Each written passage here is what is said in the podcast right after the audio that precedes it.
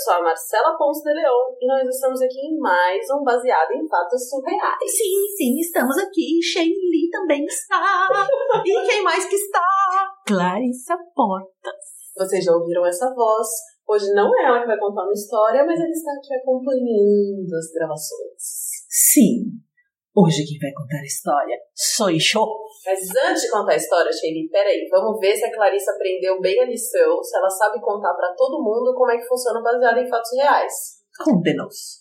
O Baseado em Fatos Surreais é um projeto em que mulheres normais, Normais. mas com um quê de surreal, como todas nós, contam as suas histórias para que elas sejam compartilhadas com várias outras mulheres e que essas outras mulheres que escutarem essas histórias surreais das mulheres normais podem se identificar com elas Tô adorando essa explicação. podem se sentir acolhidas por elas, vendo que, poxa, minha amiga já viveu algo bastante semelhante àquilo que eu já passei, então eu sou uma pessoa assim comum. Surreal. então eu posso deduzir que eu sou surreal.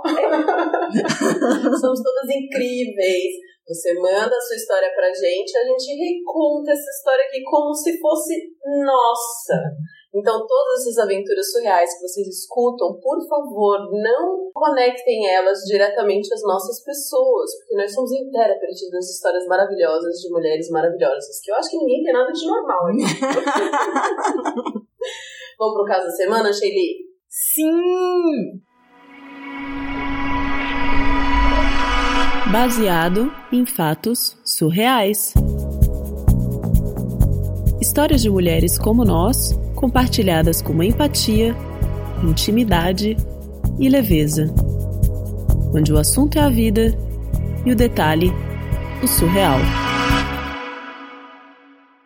Hoje eu quero compartilhar com vocês uma história que é das minhas tias e da minha avó, né? Das minhas tias avós e da minha avó. É, esses tempos eu tirei uma folga e fui visitar minha bisavó que estava doente. Até achei, sabe quando ligam pra você e falam, tá doente naquele tom assim, tipo, se você quiser ver é legal você vir agora porque é provável que ela vai falecer, né? Então eu fui visitar ela, eu moro no sul, ela mora no centro do país. Peguei essa folga e fui ver minha bisavó. Tava realmente muito doentinha. Ela não faleceu, ali- aliás, melhorou e tá bem agora, mas ela tava realmente num, num período assim muito que a gente achou que não ia, que ela não ia sobreviver. E foi muito interessante, né? Porque eu pude ver toda a parte da família que ainda mora lá no centro do país. Que a maioria das pessoas mora lá, só a minha mãe que veio pra cá pro sul. E a história da minha bisavó é uma história que eu não conhecia muito, assim. Eu nunca tinha batido muito papo sobre isso.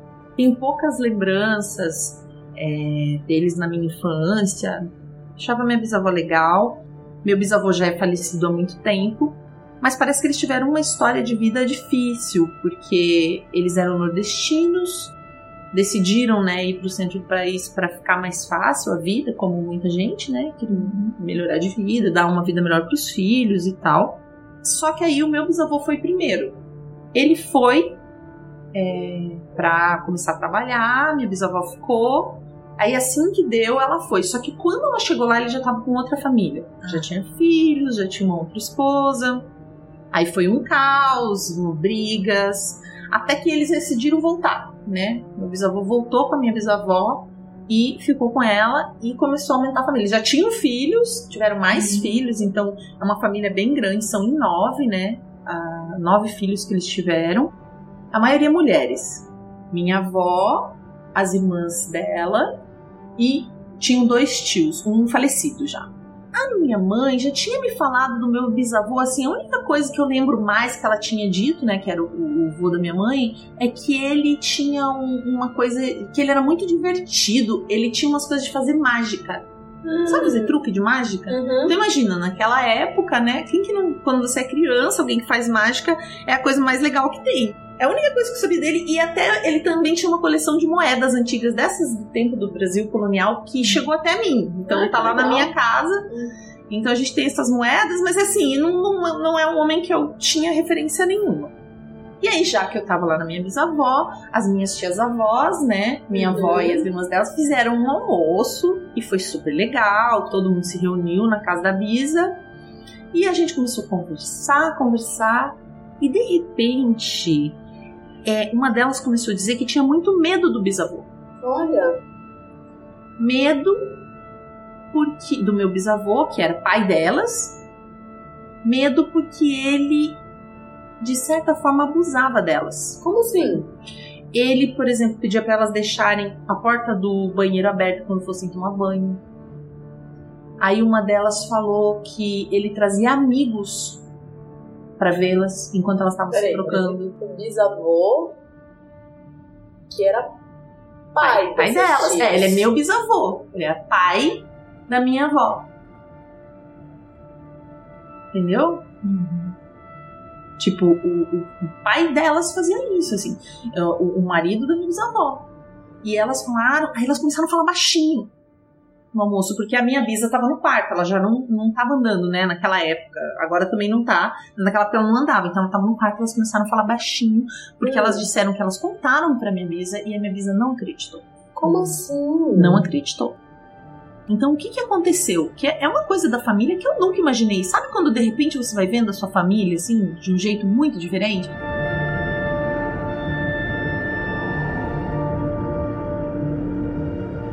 Então, uma das minhas tias avós casou com 16 anos para sair de casa. Ah, lógico, né? Imagina. A outra continuar. Ninguém queria, exato, ninguém queria ficar na casa. A outra casou também, que, tipo, 17 anos. Assim que elas arrumavam um jeito, elas iam embora.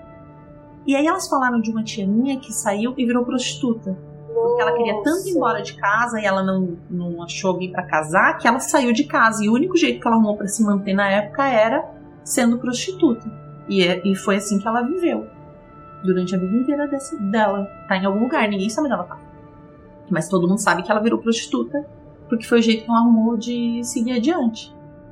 Tudo por causa do pai delas, que é meu bisavô, e que, que já tá falecido, e porque a minha bisavó não acreditava, então manteve ele dentro de casa até ele morrer, Nossa, até ele cara. falecer. E aí, Será que, será que ela não acreditava mesmo? Bom, não tem, não, não tem como saber, né? Ela já tava debilitadíssima pra você chegar e Não, exato, não, isso. e nem elas iam falar, entendeu? Tipo, já é uma velhinha, vai falar o quê? Já estão com 90 anos. Então elas estavam falando ali baixinho entre elas, mas foi uma coisa assim muito forte que eu não esperava, assim, eu chorei. Elas choraram. Porque diz que ele espiava elas tomando banho, ele trazia pessoas, trazia amigos deles, dele em casa.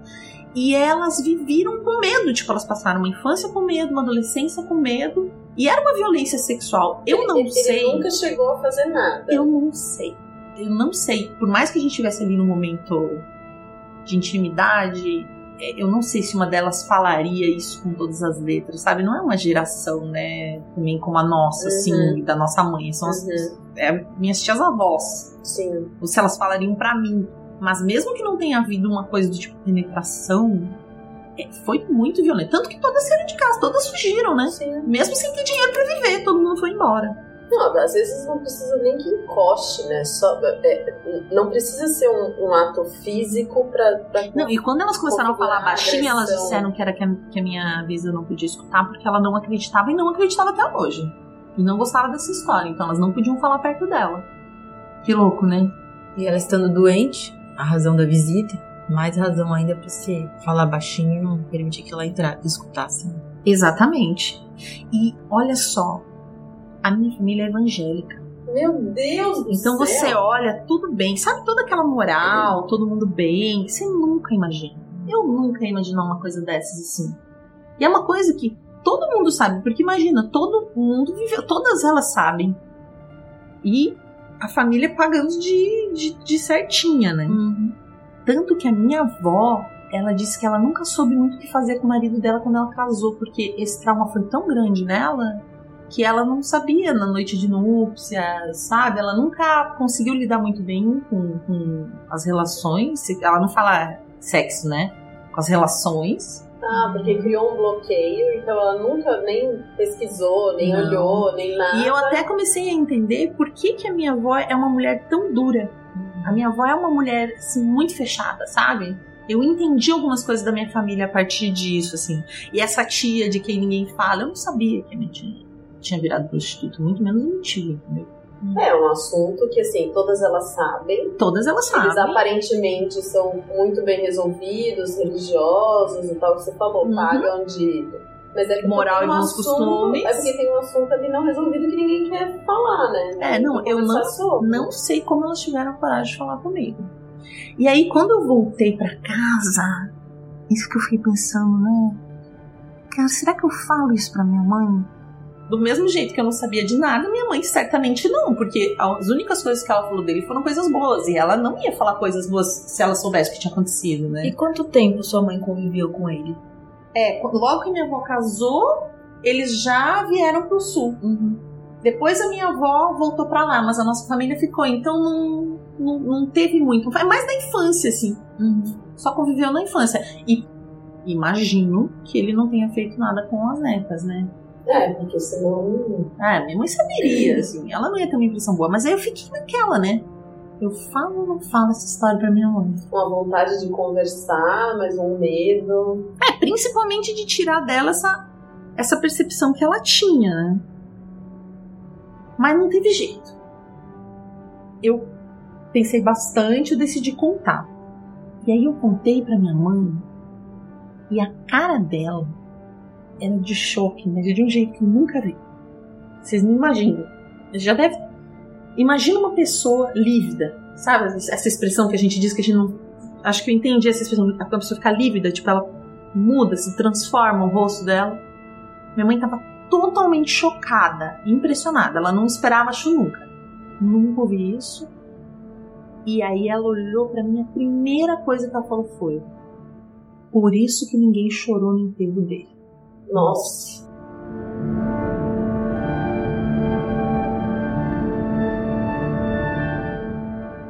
A sensação talvez tenha sido de alívio. É, e depois ela me agradeceu. Ela agradeceu por eu falar, porque é a realidade, né? O que, que nós vamos fazer? Mas você veja, nem é, eu acho que é uma coisa. Porque você fica com uma lacuna na sua vida quando você não sabe o que aconteceu antes, né? Bom, provavelmente ela também ficou sem entender. Diz que só a bisavó chorou. Nenhuma das minhas tias. Sete mulheres, loucura. nenhuma chorou.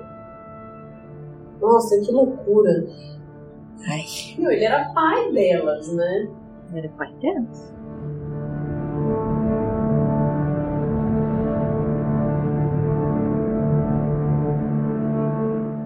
Eu tenho, eu tenho uma história na família com, com as minhas tias, mas. Mas era um tio delas, porque quando elas eram pequenas, são, são dez, né? Dez irmãos, então era muita gente. E a minha avó tinha esse costume de mandar um pra casa do outro, pro outro, sabe? Uhum. Era, era muito comum isso, assim, pra ajudar a criar, porque eles não tinham muito dinheiro. E aí mandava a filha pra casa da irmã, pra, Uhum. que a irmã cuidasse, mas o que a irmã fazia, ele colocava a filha dela pra poder trabalhar de empregada doméstica, sabe? Assim. Sim, a minha mãe foi trabalhar de empregada doméstica. É, uma parente muito. Então, tipo, tinha 10 anos, 15 anos, ficava lá na casa da tia, que dava comida, casa, um lugar pra dormir, né? E ela ficava fazendo as coisas. E disse que tinha um, um tio delas que elas não queriam de jeito nenhum nunca ir pra casa dele, porque ele fazia coisas, mas assim, era, era tenso, era assim, de uma vez uma tia minha acordar de noite, dormindo, sentindo uma coisa nas costas dela, assim, batendo. E quando ela vira, ele tava com o pau pra fora ali, batendo uma punheta nas costas dela. Com que idade? 10 anos. É muito escrotidão, né? E a gente numa família certinha, toda evangélica, você nunca imagina. Nunca imagina que algo assim. Não, a gente nunca imagina isso. Eu, eu fiquei chocada quando a Xuxa falou, uns anos atrás, ela disse que ela foi abusada pelo namorado da avó dela, né? Que a avó dela teve um um relacionamento, depois que o avô faleceu, alguma coisa assim, com um cara, né, também, de idade que podia ser avô dela.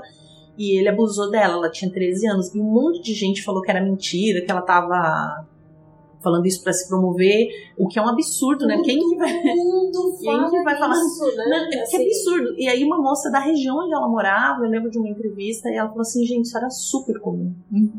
Antigamente. né? Era muito comum os avós, assim, fazerem isso. Ela falou, isso aconteceu comigo também, eu tenho certeza que essa história da Xuxa é real. Eu morava na mesma cidade que ela, tipo, isso tinha muito. E ninguém conversava sobre as coisas, né? Imagina, ninguém falava. Você não ia falar um negócio desse, né? Elas não iam falar. Ai- Ainda que eu fiquei impressionada que elas falaram pra minha bisavó. É, né? Porque eu acho que a, a relação antigamente de pais e filhos era muito distante, né? Tinha aquela coisa, não se intromete, menino, não fala nada, menino, vai cuidar da sua vida, menino, né? Era tudo bem separado, assim, né? Então, É, uma tia minha apanhou uma vez. Agora é eu, Sheili, falando, né? Uma tia minha apanhou uma vez que ela vinha um sutiã. Porque você estendia a roupa íntima no varal, estendia um lençol por cima. Você não podia estender a calcinha o sutiã. E uma tia minha apanhou, porque ela viu, ela foi perguntar o que, que era. Então, Imagina a menstruação, imagina esses problemas, eu não falo nunca. Mas uma coisa eu acho que é legal a gente registrar assim, nesse, nesse episódio, porque eu lido muito com esse assunto, né, de estupro e violência sexual. Eu tenho um grupo que eu coordeno lá no Face, que é As Incríveis Mulheres que Vão Morrer Duas Vezes, que é de mulheres vítimas de abuso sexual e, como todas nós sabemos, mas é muito bom reforçar, o abuso sexual acontece dentro de casa. Não é no beco escuro, tipo, essa porcentagem né? é ínfima. Quem abusa? Os campeões lá no grupo é pai, disparado pai, aí vem padrasto e avô meio junto, e aí tio. Sem, olha, sem pestanejar. Aí eventualmente vai ter pastor, o líder da Umbanda, teve um cara também do Daime, tipo líderes religiosos, homens que têm poder, sabe? Mas geralmente alguém conhecido. Namorados, maridos, né? Que acham que é obrigação. Mas estupro sexual, estupro sexual, estupro, assédio, abuso sexual acontece dentro de casa com gente que tá perto. Então, muito cuidado, Tenso. muito cuidado e muita atenção com as crianças.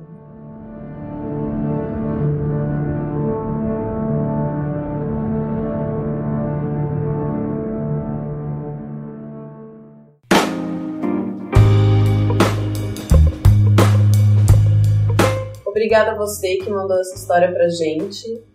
Aqui a gente conta todo tipo de história. Quem acompanha o programa já sabe que às vezes dá risada, às vezes chora, às vezes fica empolgada, enfim, não, não, tem, não tem limite de assunto, né? O assunto é a vida, o detalhe é o surreal, então a gente conta todo tipo de história e às vezes a gente tem que contar essas histórias que são mais difíceis e a gente imagina que é muito difícil para quem viveu e aí colocar essa história pra gente, então a gente agradece muito. E você é muito fofa, né? Ela, ela agradeceu no final, falou que gosta muito do podcast, que começou a ouvir por causa da hashtag Ah, é Mulheres verdade. É Podcasters. verdade. Nossa hashtag Mulheres Podcasters, você encontra tanto o nosso trabalho aqui do Baseado em Fatos Reais, quanto de outras mulheres que estão fazendo trabalho aí, gerando conteúdo. Tem conteúdo na área do direito, tem o ponto G contando histórias de outras mulheres que escreveram a história. Enfim, tem. Nossa, tem tanta coisa boa.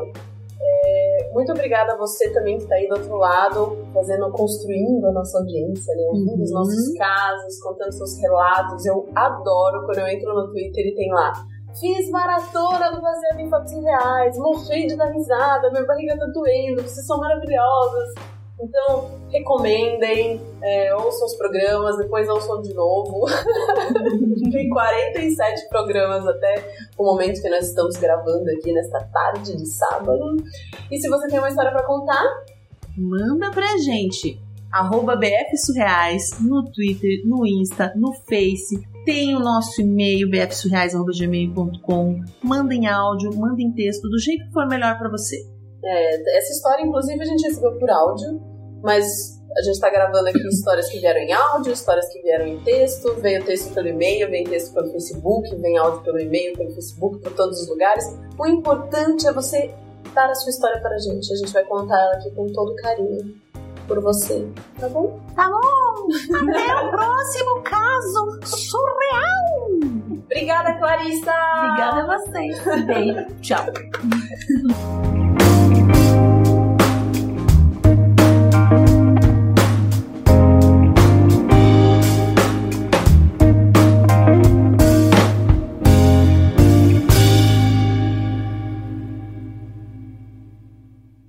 Acompanhe Mulheres Podcasters.